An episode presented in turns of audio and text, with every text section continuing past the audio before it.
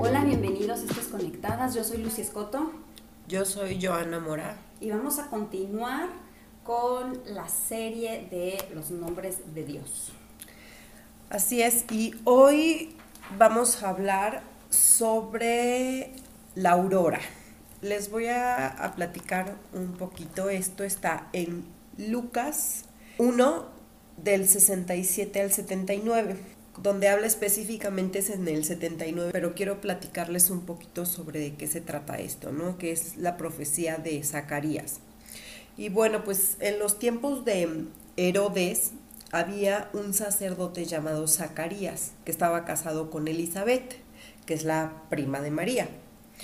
Ahí dice que los dos eran justos a los ojos de Dios, pero no tenían hijos. Elizabeth era estéril y ya también los dos eran de edad avanzada. Una vez le tocó entrar a Zacarías al santuario a ofrecer incienso.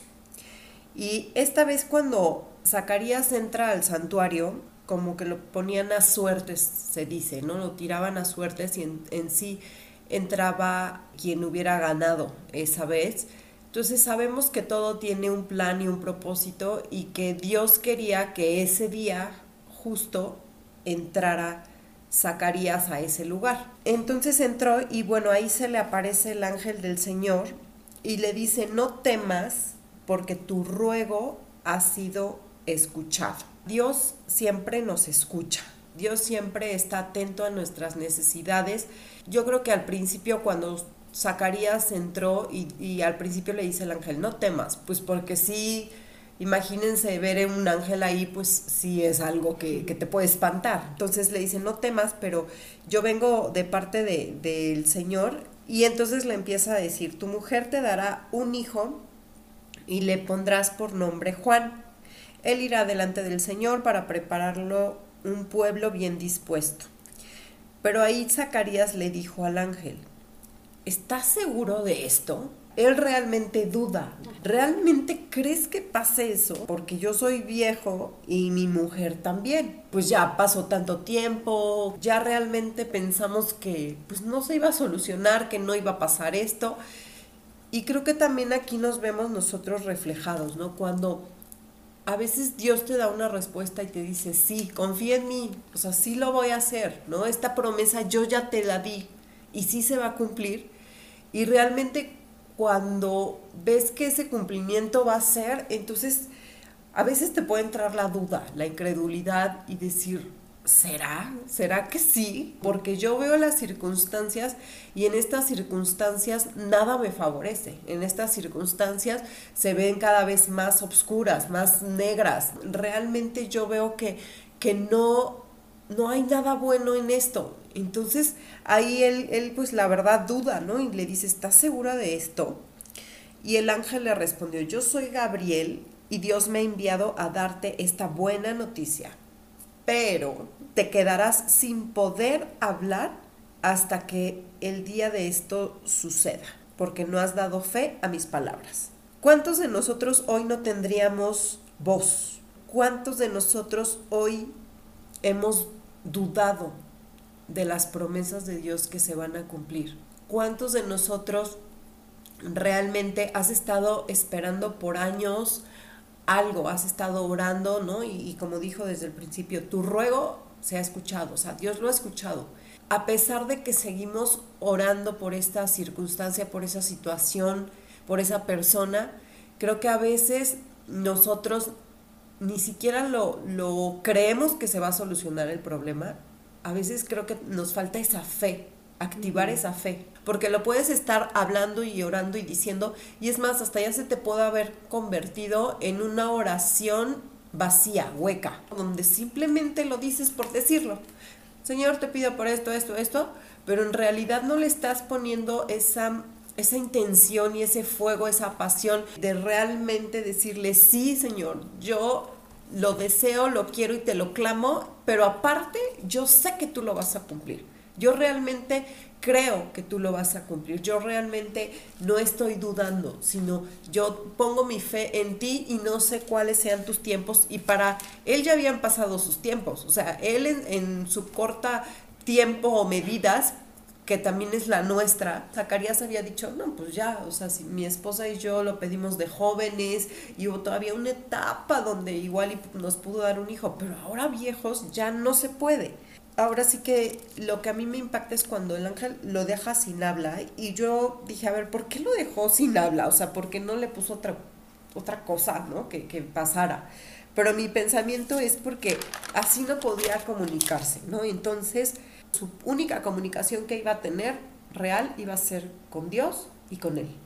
¿no? no había como otra manera de comunicarse con los demás porque pues estamos tan acostumbrados a hablar y decir, y entonces era un momento como de introspección, como de, a ver, realmente dudé de Dios, realmente quiero esto, realmente, y Señor, perdóname porque sí, no, no te puse en primer lugar, no sé, o sea, yo lo, yo lo vi este tiempo como para realmente meditar, para pensar, para orar, para hablar con Dios y que a veces necesitamos ese tiempo de estar en total silencio, para que Dios pueda actuar en nosotros y nosotros poder entregar ese tiempo a Dios, porque a veces los, ahora sí que los tiempos nos comen, entonces en ese momento dices, no puedo hablar con nadie más que contigo, eres el único en el que puedo hablar y bueno, a Isabel se le cumplió el tiempo y dio a luz a un hijo y a los ocho días fueron a circuncidarlo. Y todos pues ahí lo llamaban Zacarías, pues decía, si el papá se llama Zacarías, pues se va a llamar Zacarías, ¿no? Pero pues el ángel del Señor le dijo, no, se va a llamar Juan, ¿no?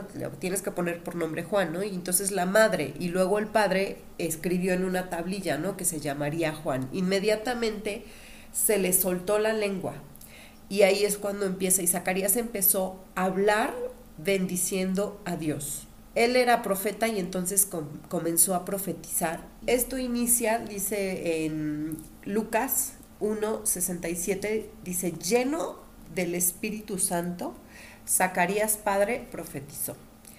Y entonces empieza a hablar y dice, bendito sea el Señor Dios de Israel, porque ha venido a redimir a su pueblo, nos ha levantado un poderoso Salvador en la casa de David, su siervo, tal como lo anunció en el pasado por medio de sus santos profetas. Yo sé que es real, que esto es real. Salvación de nuestros enemigos y del poder de los que nos odian. Mostró su misericordia, se acordó de su santo pacto. Él cumple las promesas que hace muestra su misericordia, pero aparte se acuerda de los pactos. A Él no se le olvida nada. A nosotros se nos puede olvidar, pero a Él no. Y dice que vamos a ser liberados de nuestros enemigos para poder servirle sin temor. Y después habla ya de su hijo Juan unas palabras donde dice que este niño nos le llamarán el profeta del Altísimo porque irá precediendo al Señor para preparar sus caminos. Vemos también al último, en el 78 dice, por la entrañable misericordia de nuestro Dios. La entrañable misericordia. Tenemos un Dios que tiene esa entrañable misericordia. O sea, algo que te viene desde las entrañas es su misericordia. La aurora nos visitó desde lo alto para alumbrar a los que viven en tinieblas, en medio de sombra y de muerte, para encaminarnos por la senda de la paz. Zacarías anhelaba más el cumplimiento de las promesas que las promesas en sí. Lo que nosotros tenemos que aprender es que tenemos que verlo como Zacarías. Delante de sus ojos se estaban cumpliendo y manifestando también. Y ahí es cuando le empieza a decir, bendito sea el Señor Dios de Israel que ha visitado y ha redimido a su pueblo. La aurora al fin había llegado, al fin estaba tocando en su casa. Era ese tiempo donde se había ya cumplido esa promesa, donde él estaba anhelando y pidiendo, pero ya llegó ese tiempo en que se iba a cumplir, porque Dios cumple todo. Y aquí me gusta esto de la aurora, porque los que se levantan temprano, alguna vez se han levantado temprano, bueno, a las 5 o 6 de la mañana, es cuando sale esta aurora matinal, ¿no? Cuando empieza como a surgir. Aquí lo puedes estar viendo, si lo ves en, el campo, ajá, que se ve como rojiza, o sea, como rojiza, pero es es algo que, que, te impacta, que te gusta, o sea, que me volteas y dices, wow, qué bonito se ve. Pero ahí estás viendo en, en esos horarios, ¿no? De 5 a 6, es cuando realmente se ve una oscuridad tremenda porque ya ni siquiera está la, la, luz de la luna, ¿no? O sea, al menos la luz de la luna pues como que ilumina un poquito, está oscuro pero se ve. Pero en ese momento la luna se ve escondiendo, entonces hay una oscuridad, es la oscuridad más fuerte que hay a, ese, a esa hora pero es porque entonces empieza a salir el sol. En ese momento pareciera como si hay una lucha entre la luz y la oscuridad. La oscuridad se ve que está ganando y empieza entonces a salir la luz. Es como una batalla que se está jugando para ver quién gana, ¿no? O sea, si va a haber oscuridad o luz. Nosotros obviamente sabemos que, que pues después es un proceso y que viene la luz, pero en realidad a veces en ese momento tan oscuro que estás viviendo, piensas que no va a haber luz, que solamente va a haber tinieblas, que solamente va a haber oscuridad, pero en ese momento, cuando parece que todo está tan oscuro, empieza a aparecer la luz y empiezan a verse estos rayos de luz que empiezan a iluminar poco a poco y cuando se va viendo ese contraste ya que, como dices, que se ve como rojito, de que ya va saliendo totalmente la luz. Dios es nuestra aurora. Dios realmente es nuestra aurora, quien llega en ese momento de oscuridad. Pues yo googleé la palabra aurora. Don Google nos dice que es la luz que aparece inmediatamente antes de la salida del sol. Es el principio o primeros tiempos de una cosa. Y justamente cuando, antes de que salga el sol, ahí está. Esa pequeña luz, ese resplandor, eso que está ahí que te dice ya va a amanecer. Esa es la aurora. En Proverbios 4, 18 dice, el camino de los justos es como la primera luz del amanecer, que brilla cada vez más hasta que el día alcanza todo su esplendor. Vemos a Dios como esta aurora, y ese es un nombre que también se le da, y es eh, esa esperanza de saber que después de la oscuridad viene la luz, ¿no? Va a llegar. Pero a veces nosotros nos estancamos en esta oscuridad, nos olvidamos que sí amanece, nos olvidamos de que sí hay un nuevo comienzo. Tú nos contaste ahorita el nacimiento de Juan el Bautista y es precisamente, es el comienzo de algo. Fue el que llegó antes de Cristo, el que abrió camino. Fue esa pequeña luz que aparece inmediatamente antes de la salida del sol. Juan el Bautista fue el que apareció antes de que llegara Jesús. Es justamente ese evento, es la aurora. A veces nos estancamos en ya estoy muy viejo, ya no puedo hacer esto, no hay, me voy a quedar sola, ya no voy a encontrar pareja, eh, no voy a tener hijos, no lo sé. Cualquier cosa que te esté estancando en esa oscuridad. Y para Dios no hay nada imposible. Dios es esa aurora. Dios es esa, esa luz aparece inmediatamente antes de esa bendición. Es inmediatamente antes de que llegue el cumplimiento, como tú dices, de esa promesa. El saber que Él es fiel y que sin lugar a dudas, Él es el que va a iluminar nuestro camino sin importar la circunstancia que estemos viviendo. En 2 de Samuel 23, 4 también podemos leer que dice, mm, se los voy a leer desde el 3. El Dios de Israel habló, la roca de Israel me dijo, el que gobierna con justicia y gobierna con el temor de Dios es como la luz de la mañana al amanecer, como una mañana sin nubes, como el brillar del sol, sobre la hierba nueva después de la lluvia. Es una luz que nada lo va a tapar, es una luz que nada va a poder evitar que salga. Habla acerca de estas personas justas, entonces dice, bueno, los justos o las personas que caminan en el camino de Dios, las personas que son bondadosas, misericordiosas, que tienen piedad, que perdonan, estas personas son como esa luz, porque tú y yo podemos ser aurora para alguien más. Nosotras podemos ser esa luz antes de que llegue esa bendición de Dios. Nosotros podemos ayudarle a alguien, apoyar a alguien, ser ayuda en, en ciertos momentos para otras personas. Saber que nosotros podemos iluminar la vida de alguien, pero estamos ahora tan cerrados, tan llenos de oscuridad, tan acostumbrados a este mundo, ya no esperar bendiciones, ya no esperar nada de Dios, que tampoco esperamos nada de la gente, ya estamos eh, en una etapa como de amargura total completamente y no somos empáticos con nadie más. Dios es empático con nuestro dolor. Dios, Dios no, simpatiza y nos ve y se conmueve con lo que nos está doliendo. Él podía escuchar el clamor de Zacarías, aunque en ese momento no estaba orando por eso, no estaba orando por el hijo. Dios sabía que quería un hijo. Y fue y, se lo otorgó. Y ya que se lo da, no se la cree. Y es más, a veces hasta rechazamos la bondad de alguien más. Porque ya no estamos acostumbrados a recibirla. Y qué mal porque también a veces se la rechazamos a Dios. Ah, también rechazamos que Dios es bueno con nosotros. A veces rechazamos las bendiciones, rechazamos todo lo, lindo que tiene y le decimos, pues sí, escuchaste mi clamor, pero ¿qué crees? O sea, tengo 80 años, tengo 90 años, ya no voy a tener un hijo, ¿no? ¿Cómo? O sea, fue un cómo no de, de pregunta de cómo le voy a hacer, no fue un cómo de cómo se te ocurre llegar a estas horas, ya no puedo, es imposible es de duda, fue un cómo de duda, no un cómo de, de, preguntar realmente qué tengo que hacer para lograrlo. Y así en esa incredulidad estamos viviendo en oscuridad, viviendo en esas tinieblas en las que no permitimos que Dios entre a nuestra vida que Él sea esa aurora y que otras personas o que nosotros seamos luz para alguien más. Creo que tenemos que a dejar que Dios brille a través de nosotros.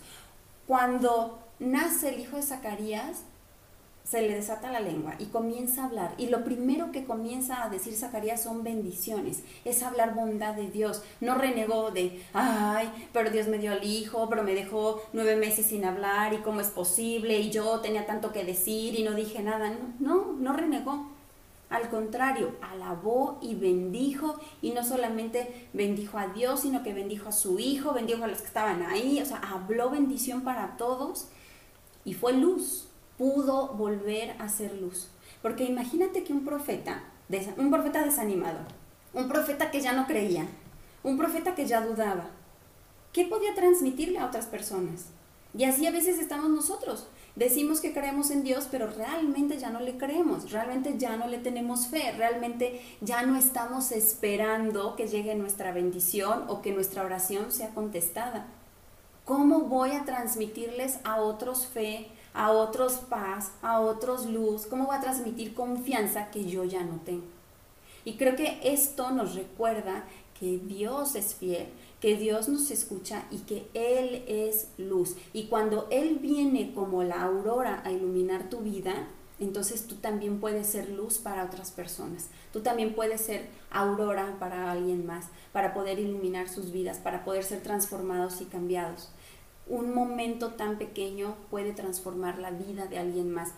Una palabra de aliento, consuelo, ser empáticos y simpáticos con, estas personas que nos rodean, pueden cambiarle su día.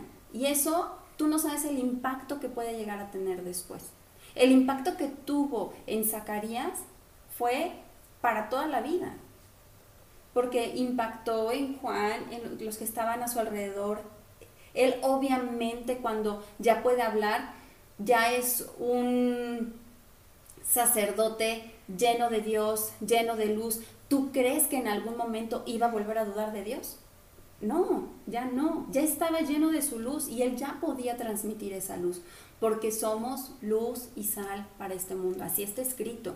Dios es luz y esa es la aurora que viene y nos ilumina, pero esa luz se transmite y entonces te llena y puedes poder puedes ayudar a otros, puedes transmitírsela a otros y contagiarlos. Esa es la palabra, puedes contagiarlos de esa luz que viene de Dios. Y bueno, yo les quiero también hacer una pregunta que estuve pensando y es que ¿en qué momento la aurora llegó a tu vida? ¿En qué momento esa aurora ha llegado? Y después de mucho pensar, como que, híjole, la verdad es que empecé a pensar en qué momento fue que la aurora mm, se iluminó en mi vida y me vinieron a la mente algunos momentos, pero realmente le hice esta pregunta a Dios. ¿En qué momento intervino la luz realmente? ¿En qué momento hiciste ese cambio? Y él me recordó que fue hace mucho tiempo en el cual yo y mis hermanos nos quedamos solos en casa. Yo tenía como unos siete años y tenía dos hermanos más chicos que yo. Y eh, en un momento la casa se empezó a incendiar. Mi hermana y yo salimos de ahí, pero mi hermano que tenía un año, él estaba en la cuna y entonces nosotros no lo pudimos sacar. Él se quedó ahí. Mi mamá llegó antes de lo previsto y al saber lo que pasó entró por mi hermano como pudo. Lo sacó de ahí en muy malas condiciones. Ella lo tenía en sus brazos y, gritaba que, que todavía no, no, no había llegado su tiempo, ¿no? Y aparte no había ahí para nada ningún doctor, no había ambulancia, pero ella nos cuenta que pasó una señora y le dijo, ese niño ya está muerto.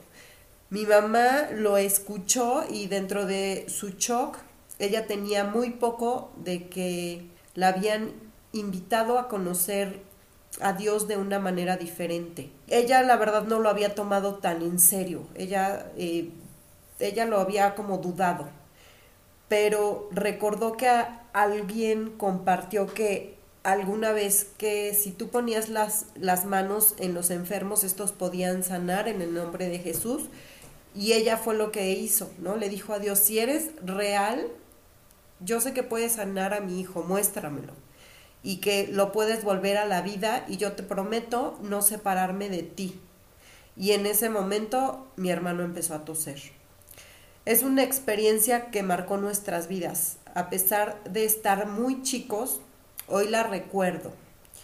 Y siempre pues me hace recordar ese momento que fue el principio de nuestra aurora, donde Dios empezó a, reinar en mi casa y lo más importante en nuestras vidas. Empezamos a conocer de Él y a tener una relación con un Dios real. Vivimos ese Dios real porque lo vimos que revive muertos, que hace ese tipo de milagros.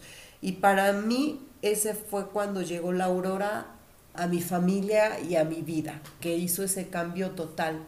Y sí, creo que háganle esa pregunta a Dios, Dios, ¿en qué momento la aurora llegó a mi vida? Porque ha llegado en, varias, en varios momentos, pero es ese momento que tú recuerdas donde dices, fue donde todo cambió.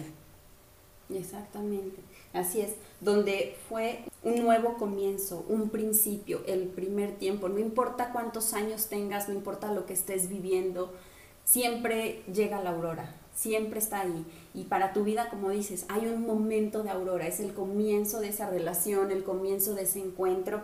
Y les quiero leer Salmo 27.1, que dice, el Señor es mi luz y mi salvación, ¿a quién temeré? Cuando Dios llega a tu vida como la luz de la aurora, no hay a quien temerle, porque caminas confiado, porque sabes quién es Él, porque sabes que no va a haber oscuridad en tu vida si Él está ahí, porque Él es la luz. Y Hechos 13:47 dice, así nos ha mandado el Señor, te he puesto por luz para las naciones a fin de que lleves mi salvación hasta los confines de la tierra. Nosotros somos luz. Cuando Él entra con su luz a nuestra vida, cuando llega esa aurora a nuestra vida, ese nuevo comienzo, esa nueva vida, porque realmente es un nuevo caminar, es una nueva, una decisión nueva en tu vida que te va a transformar completamente, que vas a ver las cosas diferentes, solo porque está Dios en tu vida.